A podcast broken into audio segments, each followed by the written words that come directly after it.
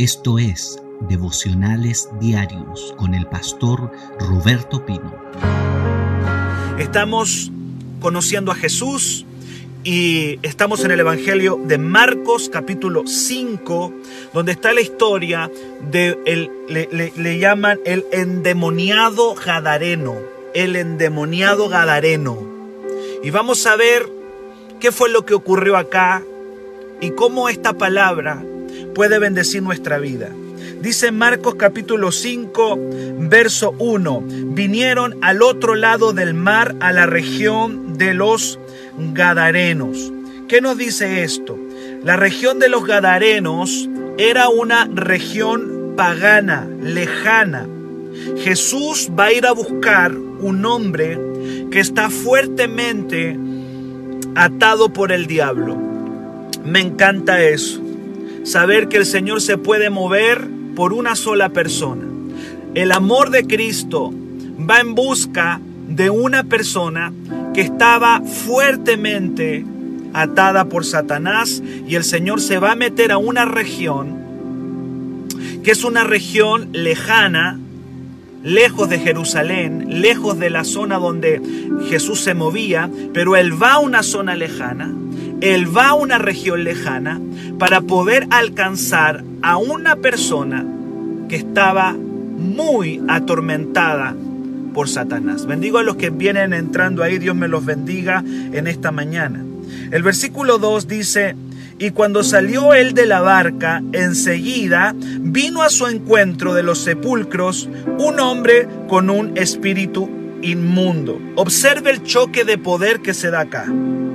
El reino de Dios está llegando a un territorio que ya estaba ocupado por el diablo. Jesucristo coloca el pie en la tierra, sale de la barca, pone el pie ahí en la tierra e inmediatamente se desata un conflicto espiritual. Enseguida, las tinieblas se activan. Jesucristo sale de la barca, coloca el pie en la tierra de Gadara e inmediatamente dice, vino a su encuentro de los sepulcros un hombre con un espíritu inmundo. Qué tremendo. Cuando el reino toca una casa, cuando el reino llega a una población, cuando el reino llega a una ciudad, cuando el reino de Dios llega a un lugar, inmediatamente las tinieblas de ese lugar van a ser activadas y van a ser despertadas. Puede que esté todo relativamente tranquilo hasta que la presencia de Dios comienza a entrar en un territorio. Por eso Cristo dijo que cada vez que sus discípulos entraran a una casa, lo primero que ellos dijeran sea pase a esta casa, porque cada vez que el reino llega a un lugar va a haber una revolución espiritual. Ese lugar se va a sacudir, las tinieblas se van a mover. Y las tinieblas se están moviendo ahí en Gadara cuando Cristo coloca un pie en esa tierra. El verso 3 al 5 dice que este hombre dice, me gusta el verso 2 también porque dice que era un hombre con un espíritu inmundo y eso me habla de que nunca debo perder la vista que por más endemoniada que esté una persona es un ser humano, es una persona que simplemente está atrapada por las tinieblas. A veces el diablo deshumaniza a la gente y parece que nosotros ya no logramos ver la persona que está detrás no logramos ver a la persona que está ahí. El diablo toma tanto la personalidad de alguien que cuesta decir, mira, sí, esta persona está endemoniada, pero no olvidemos, no olvidemos por favor, que por más endemoniado que esté, es una persona con dignidad y derechos. Esa palabra hoy día que está tan de moda, la vamos a repetir porque es verdad. Es una persona con dignidad y derecho. Puede que esté sucia, puede que esté aparentemente esquizofrénica, loca, puede que esté babeando por su boca, puede que esté gritando en la calle, puede que esté, eh, como dije, hedionda. Perdóneme que, que sea tan claro, puede que esté hedionda, cochina, sucia, pero es una persona. es una persona. Y el Evangelio de Marcos dice que era un hombre, era un hombre que tenía un espíritu inmundo, pero era un hombre, era una persona. Y el verso 3 al 5 dice que este hombre tenía su morada en los sepulcros. Ya lo había dicho el verso 2, que vino a su encuentro de los sepulcros, vivía en los sepulcros y nadie podía atarle, ni aun con cadenas, dice el verso 4, porque aún muchas veces había sido atado con grillos y cadenas, mas las cadenas habían sido hechas pedazos. ¡Wow! Digo, wow, habían sido hechas pedazos por él y desmenuzado los grillos y nadie lo podía dominar y siempre de día y de noche andaba dando voces en los montes y en los sepulcros, hiriéndose con piedras. He leído tres veces la palabra sepulcro. Está en el verso 2, está en el verso 4 y en el verso 5, sepulcro, muerte. Pero no solamente muerte, sino que sepulcro también es un lugar sucio, inmundo. Los judíos no podían tocar los muertos porque se consideraba a alguien muerto como alguien inmundo. Observe cómo el diablo ha destruido la personalidad de, esta, de, de este individuo. Vive en los lugares sucios. Es un caso perdido para su comunidad. Y yo pensaba cuántos casos perdidos hay en nuestras ciudades. Personas que tú ya dices, este es un caso perdido ya.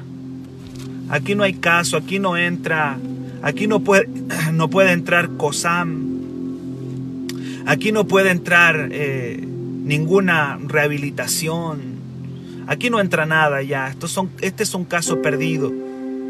Aquellos hombres que andan borrachos en la calle, que ya su familia los, sacó y o gente que quizá no anda en la calle, pero que su familia dice, ya este es un caso perdido. Este hombre, el diablo le ha destruido su personalidad y le ha robado su calidad de vida, su calidad de vida como persona. Está en el, vive en el sepulcro, en el cementerio. Algunos dicen que quizás hasta se alimentaba ahí en el cementerio está absolutamente perdido, ha sido desechado como una basura. Es un problema para la comunidad. La comunidad trata de, de mantenerlo eh, sin que sea un peligro y trata de atarlo. De hecho acá dice que nadie podía atarle ni aun con cadenas porque él rompía las cadenas y los grillos. Tiene una fuerza sobrenatural, demoníaca, oscura. Nadie le puede dominar. Y de día y de noche anda gritando, anda gritando, dando voces en los montes y en los sepulcros. Y no solamente eso, sino que es un individuo que se autodestruye. Dice el verso 5 que se hiere con piedras. Como el diablo puede tener a una persona. ¿Cómo el diablo puede tener una persona? ¿Qué hacemos la sociedad con este tipo de personas? La sociedad puede empastillarla, la sociedad puede enviarla a un recinto de salud mental o algunos individuos definitivamente van a parar a la cárcel.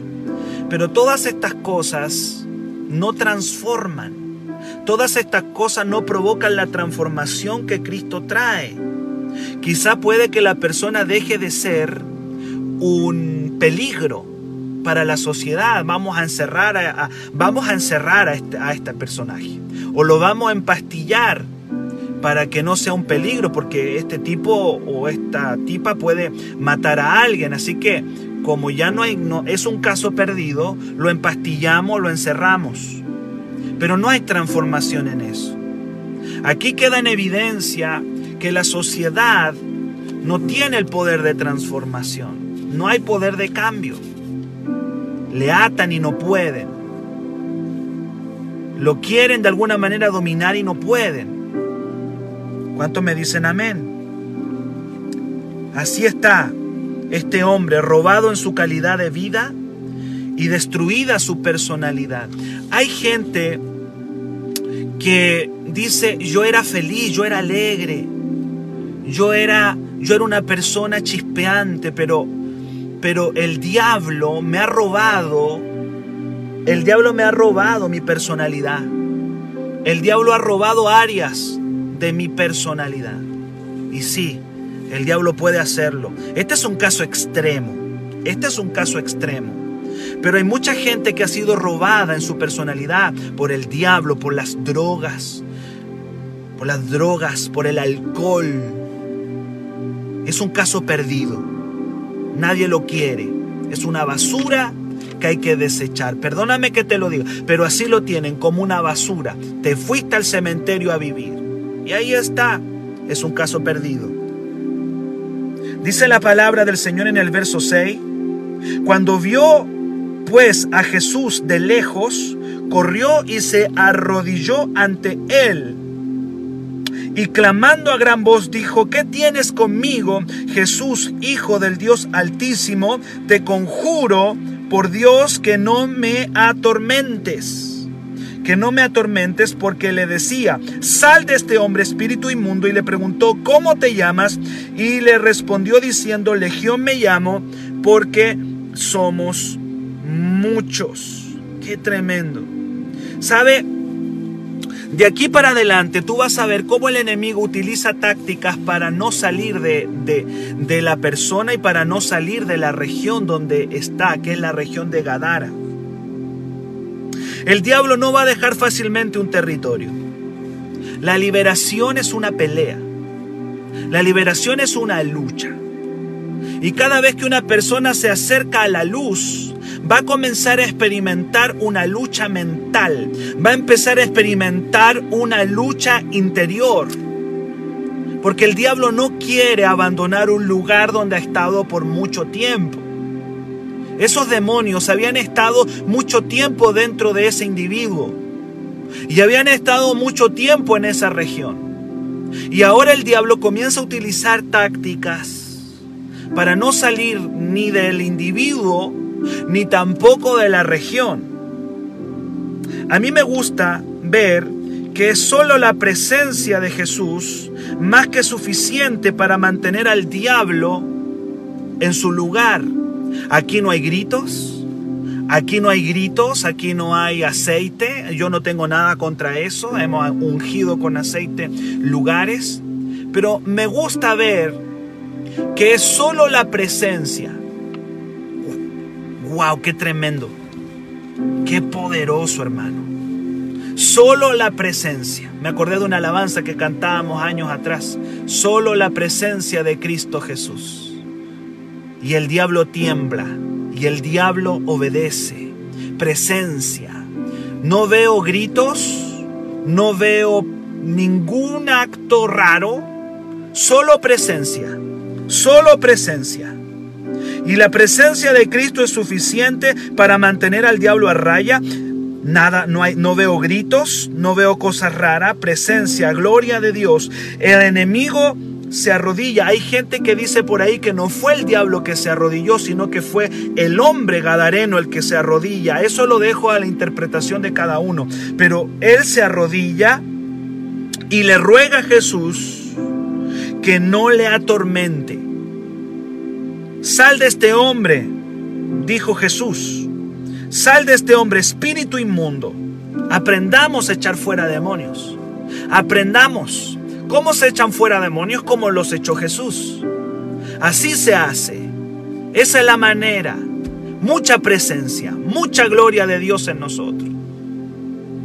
A veces siento que los gritos y la parafernalia y todo lo que hacemos tiene que ver con la poca presencia que tenemos de Jesús. Necesitamos más presencia, más Jesús en nosotros para ir a hacer una liberación, para ir a un endemoniado. Sal de este hombre espíritu inmundo, nada más que eso, nada más que eso. Y dice el versículo 9 que Jesús le pregunta, ¿cómo te llamas? Y respondió diciendo, Legión me llamo porque somos muchos. Escuche bien esto. En Roma seis mil soldados y 120 jinetes era una legión. Seis mil. Seis mil soldados y 120 jinetes se constituía en una legión. Eso me habla de que este personaje tiene más de seis mil demonios dentro, metidos en una sola persona. Estos demonios habían destruido completamente su personalidad y habían arruinado su calidad de vida. Ahora entiendes por qué está viviendo en el cementerio. Ahora entiendes por qué rompe las cadenas. Ahora entiendes por qué nadie le puede dominar. Más de seis mil demonios están dentro de este individuo. Y yo me preguntaba, mientras hoy día preparaba muy temprano esta palabra, ¿cuán, ¿cuánto sabemos del mundo espiritual? ¿Cuántos demonios pueden estar dentro de las personas que están arruinando su manera de ser, su personalidad, su calidad de vida? ¿Cuán despiertos, cuán ¿Cuánto conocimiento tenemos del mundo espiritual? Tú ves por ahí una persona esquizofrénica, tú ves por ahí alguien que tiene problemas en su salud mental y tú lo dejas hasta ahí. Pero la pregunta es, ¿cuántos demonios están ahí dentro? ¿Cuántos espíritus inmundos están trabajando dentro de esa persona, tomando su mente? También influenciando su comportamiento. ¿Cuánto del comportamiento de las personas tiene que ver con demonios. más de seis mil demonios están dentro de este hombre gadareno. Del verso 10 al 12, tú te vas a dar cuenta que estos demonios le rogaban a Jesús. Y dice el verso 10, y le rogaban mucho que no los enviase fuera de aquella región que no los sacara de aquella región.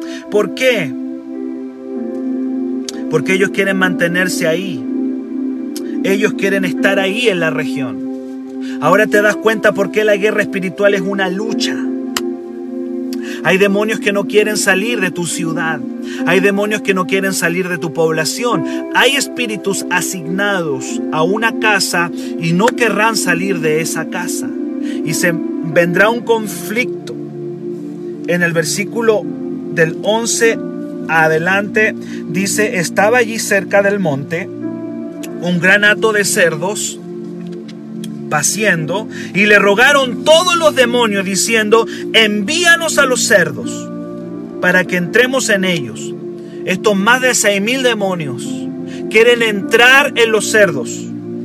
Cualquier cosa es mejor que andar en lugares secos.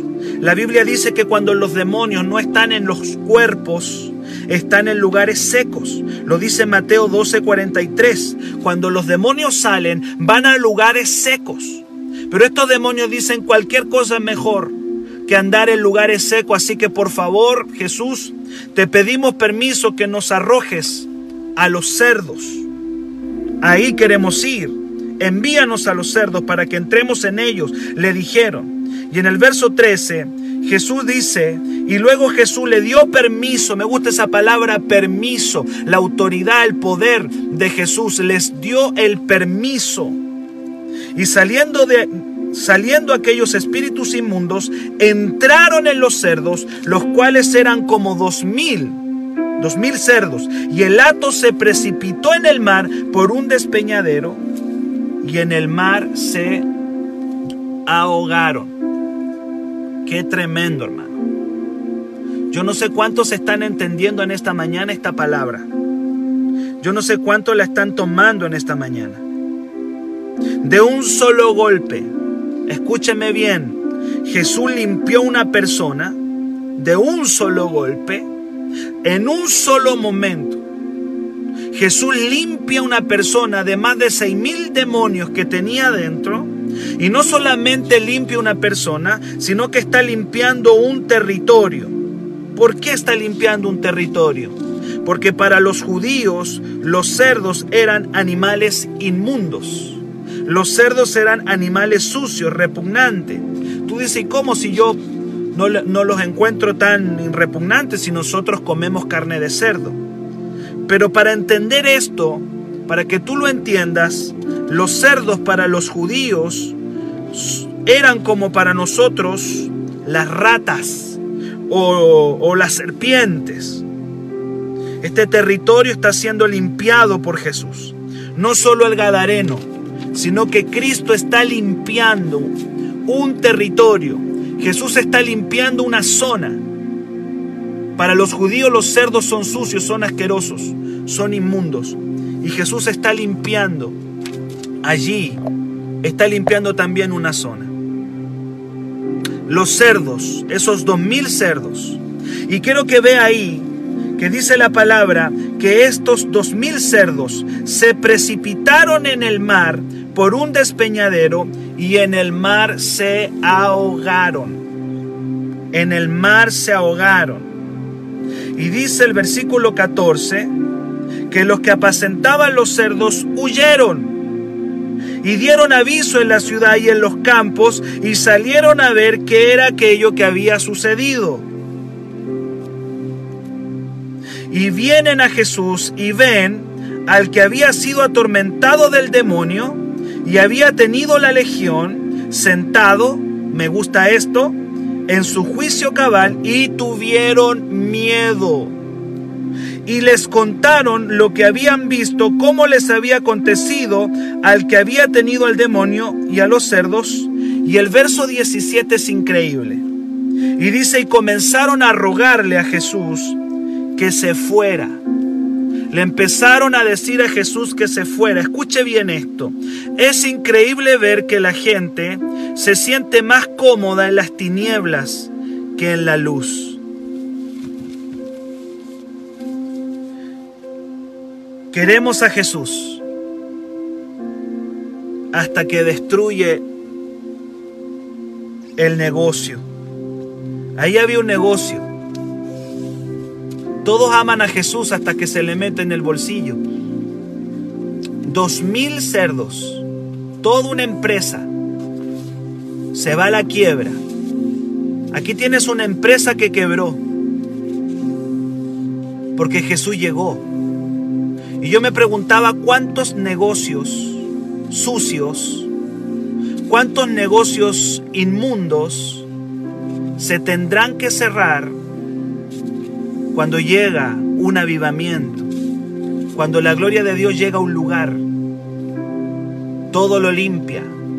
Cuando Cristo entra en una zona, cuando Jesús entra a un territorio, cuando Jesús viene a un lugar y trae un avivamiento como el que nosotros oramos, hay muchos negocios sucios, hay muchas riquezas que se van a, van a caer por el despeñadero.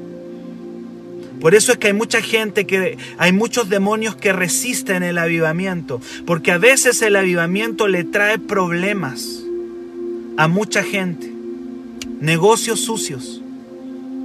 Hay gente que está lucrando con las drogas. Y cuando el avivamiento golpea, le golpea su negocio. El negocio de las drogas va a ser golpeado. El negocio de la prostitución es golpeado. Cuando Jesús entra a un territorio, cuando Cristo entra a un lugar, todo es sacudido, lo torcido comienza a enderezarse. Y por eso mismo la gente del lugar le dice a Jesús, ¿sabe Jesús? Nos trajiste problemas. Nos sonaste el negocio. Así que mejor ándate. Por eso digo, a la gente le gusta el Evangelio hasta que le toca el bolsillo. El Evangelio es bonito. La iglesia me gusta hasta cuando se empieza a meter con los narcotraficantes. Cuando el Evangelio, me gusta el Evangelio. Es hermoso el Evangelio hasta que comienza a entrar en el mundo del narcotráfico, por ejemplo, y comienza a cerrar el negocio de las drogas o el negocio de la prostitución o el negocio de los bares. Avivamiento. No solamente Jesús está liberando a un hombre que lleva años endemoniado, sino que el Señor está limpiando una región. Un gran avivamiento está ha llegado a Gadara. A Gadara. Y los negocios sucios se fueron por el despeñadero. Y hay negocios en esta ciudad. Y hay negocios en tu ciudad que se van a ir al despeñadero. Cuando el, avivamiento entre con poder y con gloria y con autoridad. Y le van a, la gente va a empezar a decir que se vayan los evangélicos, que se vayan los aleluya, que se vayan los canutos, porque comenzamos a entrar en un área donde no habíamos entrado. Comenzamos a entrar en un lugar donde no habíamos entrado. El reino empezó a entrar en una zona donde no había entrado. En el área del comercio ilegal, en el área del comercio incluso legal para la tierra, pero ilegal para el cielo. Gadara expulsa a Jesús porque tiene relaciones comerciales con lo inmundo. Oiga bien eso. Gadara saca a Jesús. No lo quieren. Un avivamiento nunca es bienvenido, pues implica el cierre de relaciones comerciales sucias. Dinero sucio se va al despeñadero. El avivamiento se meterá en el bolsillo de mucha gente y no será bienvenido en una ciudad cuando se empieza a descubrir los negocios truchos y el pecado. Que el Señor nos ayude. Voy terminando. Verso 15. Quiero que veas la restauración de este hombre en el verso 15. Es impresionante la transformación. Los demonios lo dejan libre. Ahora está sentado. Antes andaba con una crisis nerviosa para todo lado. Ahora dice la palabra en el versículo 15, está sentado, está vestido, eso significa que andaba desnudo y está en su juicio cabal y le tienen miedo. ¿Por qué le tienen miedo? Porque le va a arruinar el negocio. Lo que las cadenas de Gadara no pudieron hacer, lo que los grillos no pudieron hacer, lo hace Cristo. Lo hace Jesús.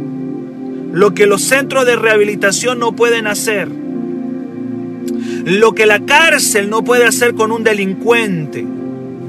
Lo que los lugares de salud mental no pueden hacer, lo hace Jesús con su reino. Verso 18 y 19 y termino.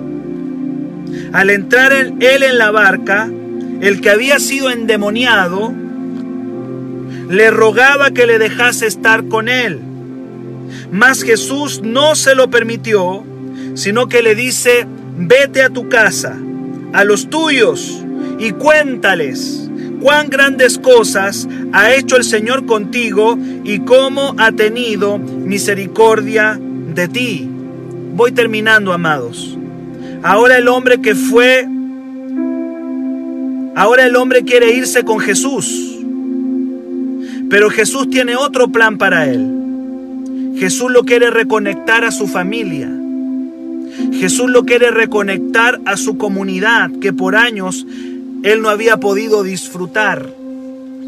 Y es que Jesús nos vuelve a conectar con la vida, con la familia. Gloria a Jesús, hermano, esta mañana yo quiero decir gloria a Jesús. Cómo, cómo el Evangelio te reconecta con la vida cómo el Evangelio te reconecta con, con, tu matrimonio, cómo el Evangelio te reconecta con tus padres, cómo el Evangelio te reconecta con la naturaleza, cómo el Evangelio te reconecta, aleluya, con tu ciudad. Y la vuelves a ver. Jesús le dice, no, tú has estado mucho tiempo sin disfrutar de tu familia, tú has estado mucho tiempo sin disfrutar de tu comunidad, ¿Sabes? En vez de venirte conmigo, te voy a dejar como un testimonio acá. No quiero que te vengas conmigo. Tú eres un tremendo testimonio. Por lo tanto, te voy a dejar con un propósito. Te voy a dejar con un propósito. Te voy a, te voy a dejar, te voy a dejar aquí. Te voy a dejar en este lugar. Te voy a dejar en esta ciudad con un propósito. Y el Evangelio te reconecta. ¿Cuántos dicen amén? Te reconecta con una comunidad que por años no has podido disfrutar. lo deja como un testimonio de su poder. El Evangelio nos devuelve lo que el diablo nos robó, familia, matrimonio, hijos, profesión, trabajo, etc. Jesús le reconecta con los suyos y le entrega un propósito. Él no se tiene que transformar en un canuto, perdóname la palabra que use, que se va a encerrar a un templo. ¿De qué sirve eso? No, no, no, no, no. Te reconecto con la vida. Vas a ir a disfrutar de esa familia que por años no pudiste disfrutar. Quizás dejaste un matrimonio, dejaste hijos, porque el diablo no te dejaba vivir eso. Bueno, ahora te reconecto. Te voy a reconectar. Y el final es glorioso, amado. Y termino aquí con un final, wow. Esto termina con un final maravilloso. El verso 20. Dice la palabra y se fue. Y comenzó a publicar. Porque Jesús le dijo, le dejó un mensaje. Jesús le dejó un mensaje y un propósito. Y dice la palabra y se fue y comenzó a publicar en Decápolis. Decápolis significa cinco ciudades. Este hombre ahora va a ser testimonio en cinco ciudades. Decápolis era la región donde estaba Gadara. Y eso significa que este hombre comenzó a hacer un testimonio en Decápolis, en cinco ciudades. Cinco ciudades. Y yo quiero profetizar que hay gente acá que va a hacer testimonio a cinco ciudades. Y dice la palabra, y comenzó a publicar en Decápolis, gloria a Dios, cuán grandes cosas había hecho Jesús con él. Y todos se maravillaban. Gloria a Dios, gloria a Dios, gloria al Señor. Qué glorioso es el Evangelio de Cristo y cómo puede entrar a un territorio y cómo puede transformar a las personas. Este pasaje nos enseña que no hay cadenas, que no hay, que no, no, no, existe mayor transformación que la que puede hacer Jesús, que la que puede hacer Cristo, que la que puede hacer Jesús en tu vida. Para mayor información, escríbenos al WhatsApp más 569 733 19817.